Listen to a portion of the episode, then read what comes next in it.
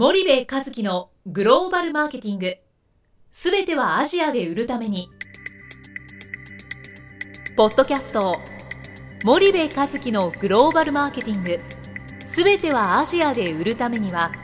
過去10年間で1000社以上の海外展開の支援を行った森部和樹がグローバルマーケティングを分かりやすく解説します。グローバルマーケティングとは世界のニーズに応えて利益を上げること。アジアで売るためにはものづくりプラスグローバルマーケティングを武器とした戦略を持たなければなりません。日本には素晴らしい企業が多く存在します。その企業とともにアジア市場を目指したい。再びジャパンアズナンバーワンと呼ばれる時代を作りたい森部一樹はそんな思いを持ちながらこの番組を皆様にお届けいたします。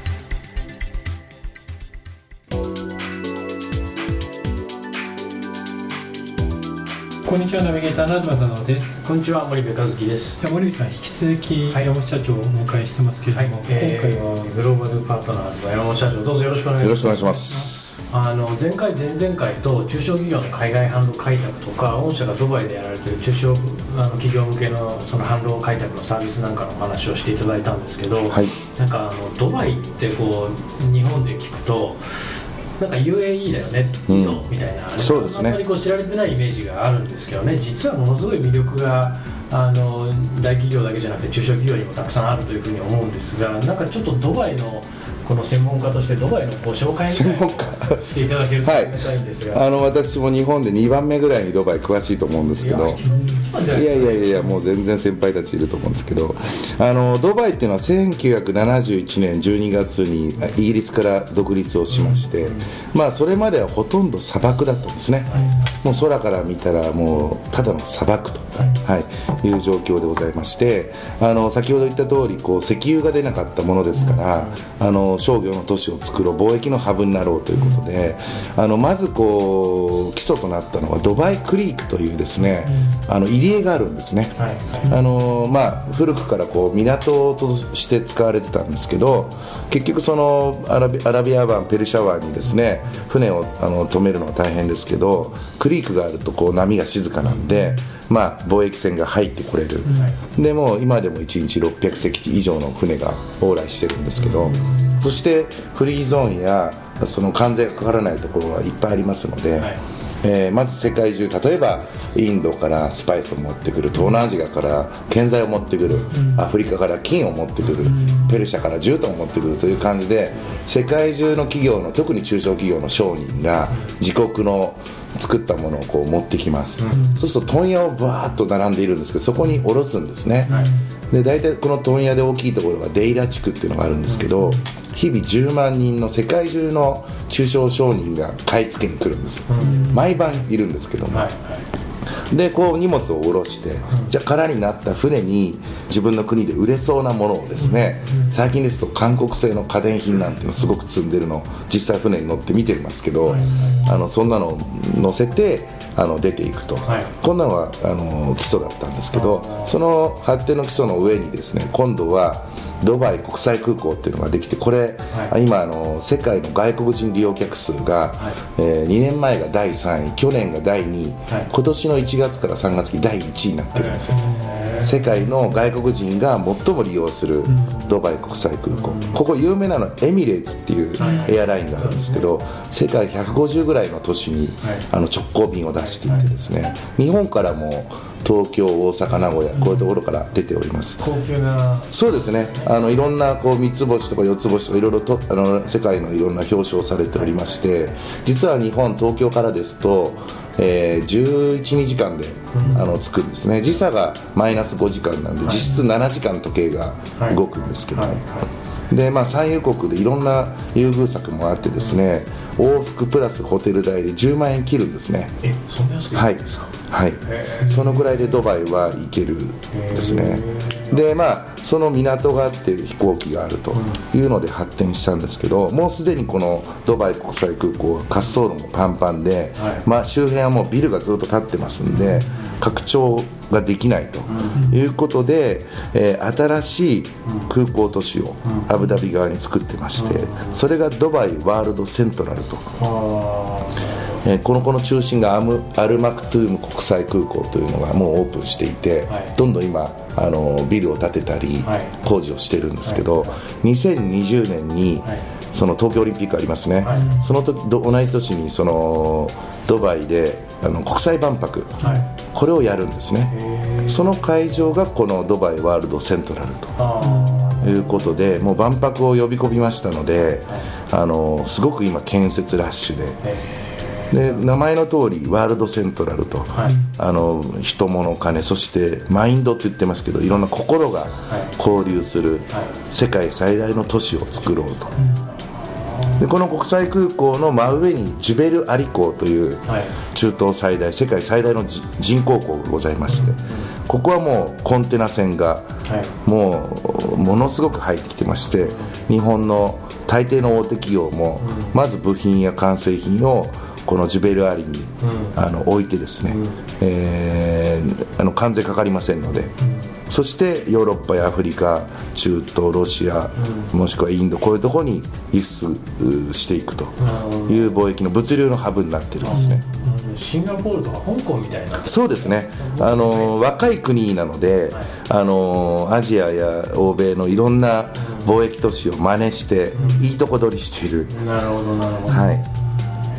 でまああのアフリカと中東で今70カ国あるんですけど、まあ、それぞれの国にですね治安が良くてあの税制とか物流とかいろんなその制度が整っている、あの貿易都市っていうのはまだないんですね、ですからこの70カ国の人たちはあの A 国と B 国で商談するときはドバイで会おうと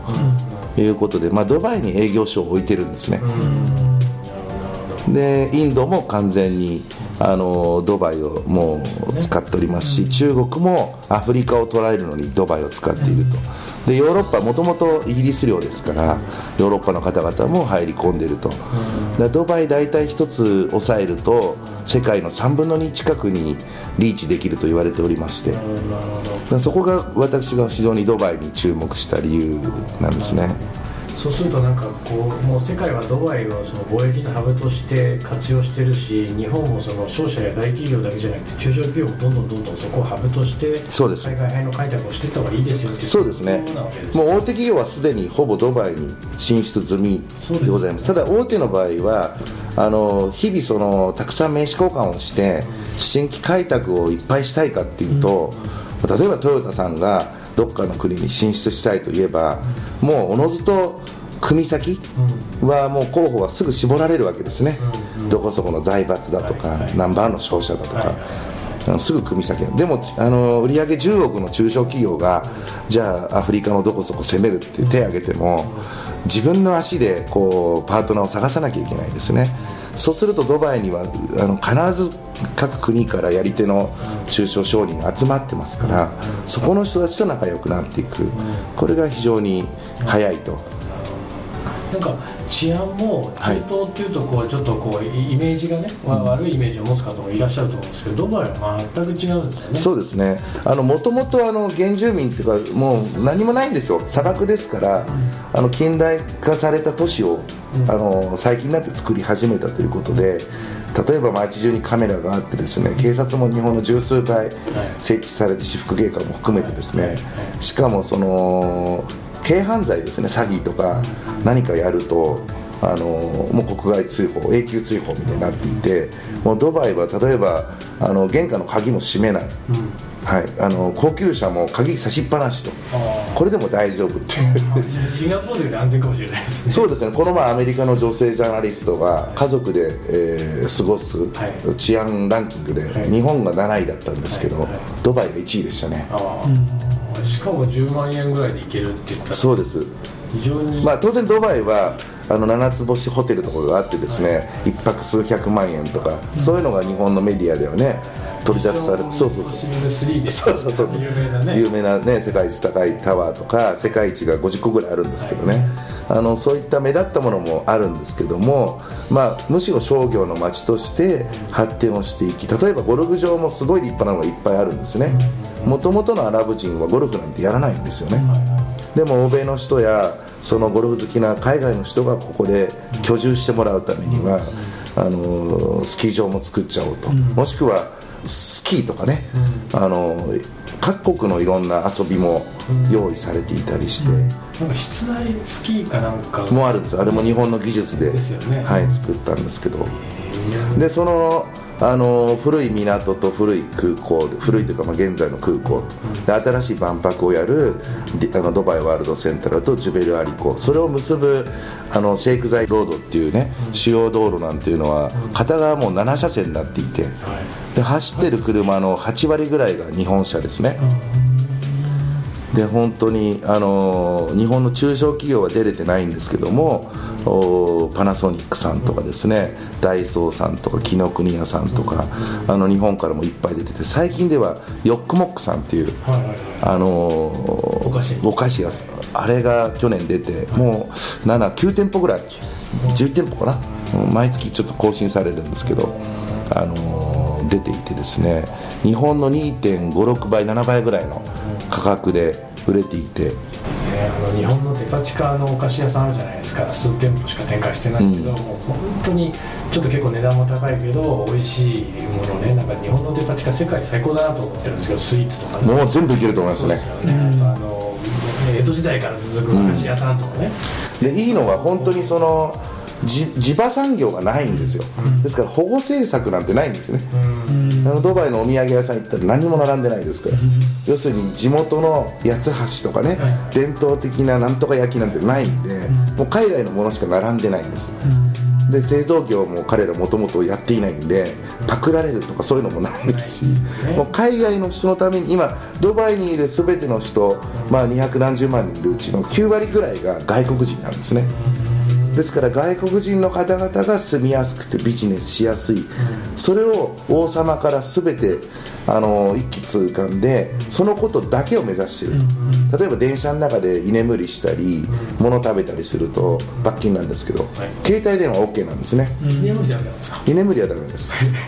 なんで携帯は OK なんだっていうとこれはビジネスの街だからはという感じなんですい、居ね眠りはビジネスじゃないから。関係ないから。ですからあのドバイでお金を落とさない商業に参加しない人はあのビザ出さないんで。はいはいはい。お帰りくださいということでもうこのコンセプトのためだけでやっているのがドバイだというふうに感じるんですね。ですから日本で例えば日本って何を目指してるのって日本人に聞いても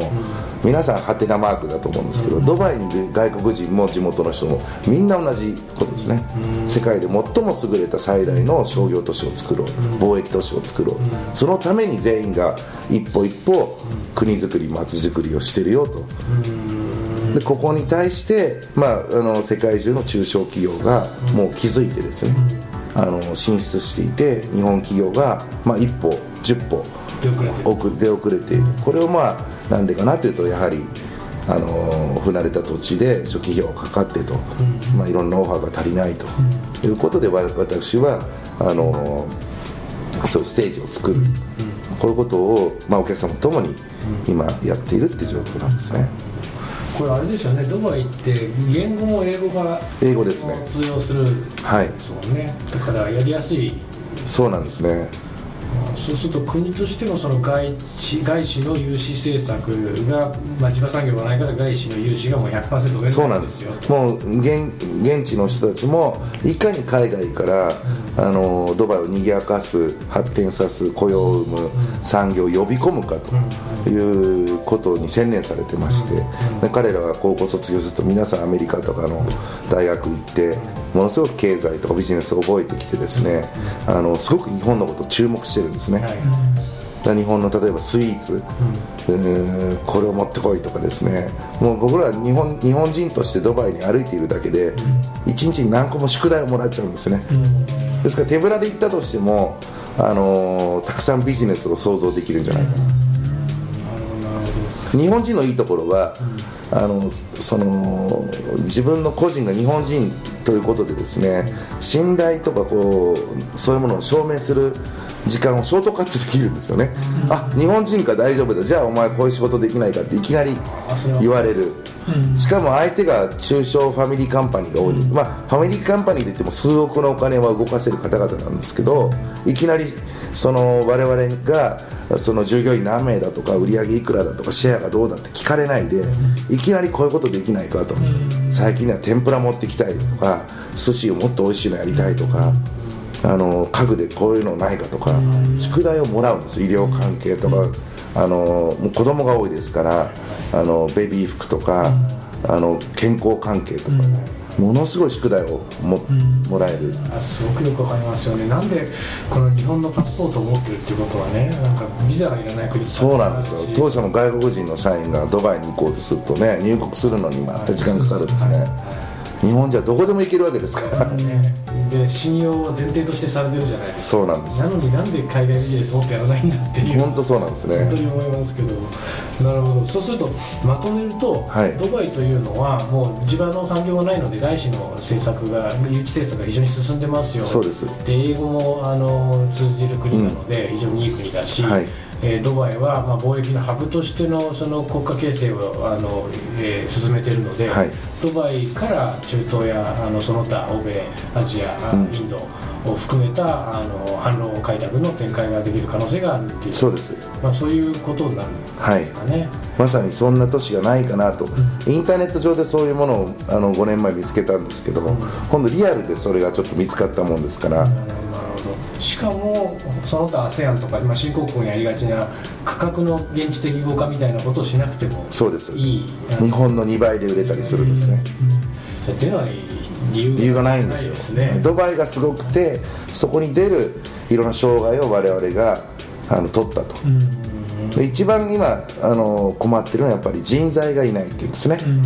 まあ、パッケージは分かった市場も分かったいい商品僕作れる、あじゃあ流れるねと、でもそのセールスマンがいないと、じゃあ育てなきゃいけないねと、いうことであの今私はもう環境があるので、えー、人を育てようと。いうことにあの真剣に今取り組んではい。わかりましたしたら矢野社長もう時間が来てしまいましたので、はい、えー、今日もこの辺にまた次回どうぞよろしくお願いいたします、はい、ありがとうございます。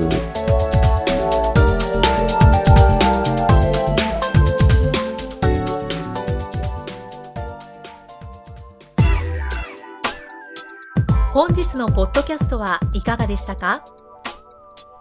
番組では森部和樹への質問をお待ちしております。ご質問は podcast アットマーク spydergrp.com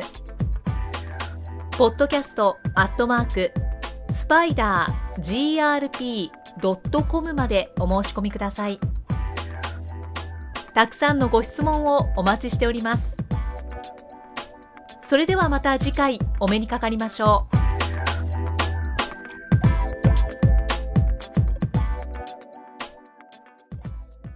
森部和樹のグローバルマーケティング。この番組はスパイダーグループの提供によりお送りしました。